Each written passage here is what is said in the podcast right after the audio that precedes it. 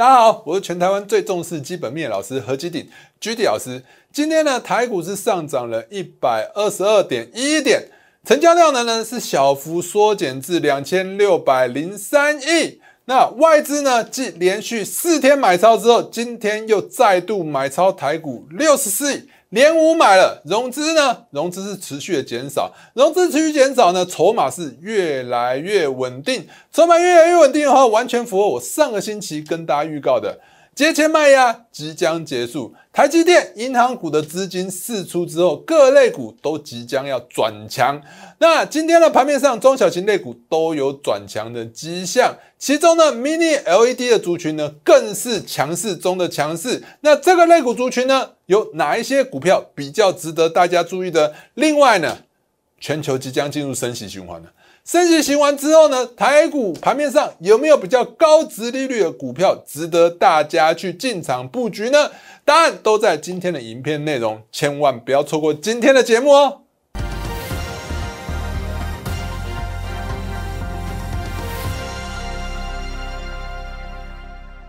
各位亲爱的观众朋友，大家好，欢迎收看今天的股市航海王。在开始之前呢，一样先给大家看一下我给大家盘前资讯。来，盘前资讯的部分呢，我早上就有跟大家讲了，节前卖压即将要结束了。疫情呢影响是不是越来越小？有感觉吗？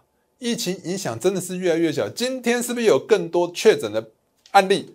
但是呢，台股是涨还是跌？是涨的，所以疫情对台股的影响基本上是越来越小。我所以我是跟大家讲，台股即将在本周恢复多头走势，这几天甚至有机会会再创新高。那个股的部分呢？我早上也有跟大家讲，我说连涨的部分呢，连涨三七一零，今天大家都在谈。我早上盘前的时候就有跟大家讲。三七一零的连涨，今天开高有机会会再涨一根，有没有看到？今天开高有机会会再涨一根。我们看一下今天的三七一零是不是完全如同我早上的预期？来，直接就上涨一根，有没有？直接上涨一根，是不是我早上讲的？今天有可能会再涨一根，对不对？好在呢，另外呢，我早上第二点说什么？半导体持续的扩产啊，今天早上炒得沸沸扬扬的，说什么？细晶圆会缺货，缺到二零二六年。那其实相关的类股族群，大家应该都知道，就是有环球金、合金跟台盛科。台盛科说要涨价二十八，你看你早上看到这种消息，你可能都迫不及待，今天赶快杀进去买股票。但是早上我跟大家讲是什么？今天消息面的利多有没有？也很难拉抬股价了，建议观察就好。有没有看到？我早上就跟大家讲了，我建议是观察就好。为什么？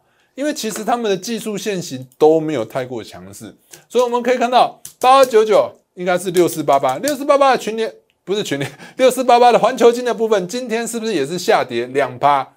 为什么呢？因为啊，环球金啊，它早上有一个消息出来，它合并德国的四创，好像有碰到一点杂音。德国那边好像也要反悔了，所以呢，环球金今天是往下跌的。那另外今天早上炒的最沸沸扬扬是什么？台盛科啊，台盛科说要涨价二十八，你看它有没有涨？没有涨嘛？我是不是早上就跟大家讲，我说今天的利多消息啊，因为技术面已经转弱了，所以呢，今天的利多消息也很难拉抬它的股价，建议观察有没有？所以呢，我建议你观察，今天你持续的观察是不是状况是比较好？另外，合金的部分也是一样，合金今天是不是在底部持续的震荡，完全没有涨，完全感受不到细晶元涨价的感觉。所以呢，早上我就已经跟大家提醒了，建议你，如果你手上有的，建议你先观察一下就好；如果你没有，先不要进场吧。另外呢，早上也有传出一个消息说，白宫啊，就是美国那边啊，要直接就是让美国的家庭啊，免费订购四次的新冠肺炎的快筛制剂试剂。大家想想看，今天台湾的疫情也是非常的严重嘛？应该不要说非常严重，就是确诊好像越来越宽了，区越来越多了，从桃园一路延伸到台北、新竹那边，好像都蛮多的，好，蛮多确诊者的足迹。所以呢，今天大家会看到哦，防疫类股，大家就会想到防疫类股，赶快去追。所以今天可能很多老师说啊，防疫类股很好，但我早上就跟大家讲了。防疫相关的类股族群啊，比如说像瑞基、A、B、C 跟亚诺法，其实啊，疫情啊，慢慢慢有扩散的迹象。但是这个类股族群却还是相对是有点疲弱的，所以我们可以看到今天的瑞基的部分，瑞基有没有看到今天是不是高档来讲是有点震荡？那 A、B、C 呢？我们看到 A、B、C 检测相关的类股是不是今天还是跌的？哎，疫情越来越升温。但是检测相关的类股却逆势往下跌，这怎么回事？这就是技术面已经转弱，筹码已经开始出现松动了，或者是你说，呃，最近比较强势的亚诺法的部分，我们可以看到亚诺法，好，亚诺法的部分今天也是一样，开高以后就收了一个十字线，几乎都涨不起来。所以呢，如果有这么大的利多之下，检测相关的类股都涨不起来的话，后续的涨势啊，大家就要特别留意。所以我会建议啊。如果手上有这些检测相关的类股族群的朋友们，记得这几天如果疫情持续的向上，但是股价却没有跟着向上的话，这就是所谓的利多不涨。利多不涨的话，筹码就是松动。筹码松动的话，后续可能会往下跌的几率可能会比较高。所以有这个类股族群的投资朋友们。千万要特别留意，疫情越来越升温，股价不涨，记得一定要站卖方，不要再站买方了。另外早上呢，我也会跟大家讲什么？我也跟大家画图嘛，我跟大家讲说，你看。道琼指数呢有两根长下影线，就是有很明显的支撑，而且都有带量，所以呢，这个支撑线呢只要没有跌破，其实多头气势都没有跌破，多头气势没有跌破的话，后续震荡走高的几率会比较高。另外呢，台子期的部分呢，我早上也帮他画了，我直接就跟大家讲，万八不破，多头不破，所以你看这个你就很清楚了，有没有看到？你只要看到台股没有跌破万八。多头气势就没有改变，多头气势没有改变的话，后续呢震荡持续走高的几率会比较高。今天呢看起来台股又收在相对的高点，这几天都有机会会再创新高。所以呢，我早上给大家的一些讯息呢，除了盘势、热门类股，还有什么画图这几个呢都非常重要，而且呢精确度是非常高的。我们可以看到，早上我跟大家讲亚诺法 A、B、C。跟什么瑞基涨不上去，是不是就涨不太上去？还有呢，环球金合金跟台升科是不是也涨不太上去？我早上唯一讲说会大涨的就是三七一零的连展，今天连涨是不是？连展是不是又再涨一根？所以还没加入我相关媒体频道的朋友们，现在就加入吧！打开你的手机相机，扫描这两个 Q R code。分别加入我的 Line 跟 Telegram 的群组。如果你想用关键字的方式搜寻，你可以打小鼠 GD 一七八八，小鼠 GD 一七八八。另外，我们的 Telegram 的部分呢，请直接打 GD 一七八八就好了，没有小老鼠，因为最近诈骗真的非常的盛行啊。哦，如果说你打一下前面有小老鼠的 GD 一七八八，你会发现那个有 Telegram 哦，而且它也叫什么航海王什么的哦，但是那不是我。但是他也会写一个官方网页，官方唯一哦，唯一它是假的那个网页，千万不要加入。另外，我们的那个脸书频道，还有 YouTube 的频道，也千万不要忘记做订阅哦。打开你的手机相机，扫描这两个 QR code 之后呢，就可以加入我的相关媒体频道。如果觉得我们讲的不错的话，记得按个赞哦。好，来。那今天呢，台股呢，你会看到收盘价几乎可以说的是收在相对的高点。那我之前有帮大家画过了，这个呢线呢就是之前的一个颈部的支撑线。这颈部的支撑线如果没有跌破的话，其实呢后续都会持续的走高。只是呢涨的都是之前涨的都是台积电、银行股，涨起来大家都无感，怎么样都无感，对不对？那因为为什么？为什么无感？这个就可以看得非常清楚了。贵买指数它是持续一路的往下跌，有没有看到？我们之前跟大家画的这条线，这条线就是贵买指数的颈线的部分。颈线的部分，你会发现它一路跌破颈线之后，就一路的往下跌。那我们回头去思考一下，我上个星期有跟大家讲，你要去思考一下，后续到底会不会走空？手上的股票到底要不要卖掉？我觉得上个星期我就跟大家讲，我有听到分析师讲说。我们手上的股票已经全部卖掉了，我真的是替他的会员啊感到惋惜啊！今天是不是就出现了反弹呢？对不对？我觉得这个分析师可能他的分析是非常有问题的。大家去思考一下，我上个星期教大家什么？台股基本面，你先从基本面去思考嘛。基本面的话，台股的上市贵公司营收持续的再创新高，出口连十八红，连十九红，对不对？好，那也就是说，景气灯号呢？景气灯号也是连连十九红，连二十红，所以基本面是完全没有问题的。你扣掉基本面之后，台股为什么会向下跌？你再去思考，还有什么原因会造成台股向下跌的？诶，疫情。好，大家就最喜欢想疫情，疫情，疫情，每个人都在讲疫情，分析疫情，也分析到哦，感觉每个人都像是医生，每个人都像是一个疫情流感的专家。但是实际上呢，大家想想看，美国确诊的人数是多少？美国单单日确诊人数是一度是超过了一百万例，但是美股崩盘了吗？没有嘛。那台湾呢？台湾到今天应该就是十七例，明天也许会增增加，那这几天也许都会有增加的可能性。但是跟全世界比起来呢，我们这一波呢还是守的相对好的。而且我今天看到我们政府官员出来，但暂时来讲都还没有要采取各种封锁的限制，就是叫大家要戴好口罩啊，并尽量避免去有那个确诊者去过的地方，要赶快去筛一筛之类的，感觉没有要再新的一波。封锁没有要升三级的一个意思，所以呢，台湾呢不会受疫情影响，暂时股市是不会受到疫情影响，所以也不是疫情的原因。那你要再说什么原因呢？升息，大家都怕升息，到底是不是升息呢？那我们来看一下，上次我跟大家讲过啊，升息为什么要升息？因为全球通膨率都越来越高，全球通膨率越高的话，我就跟大家讲说，你看一下，央行为了要控制物价。所以它必须要升息，这是没有办法避免的。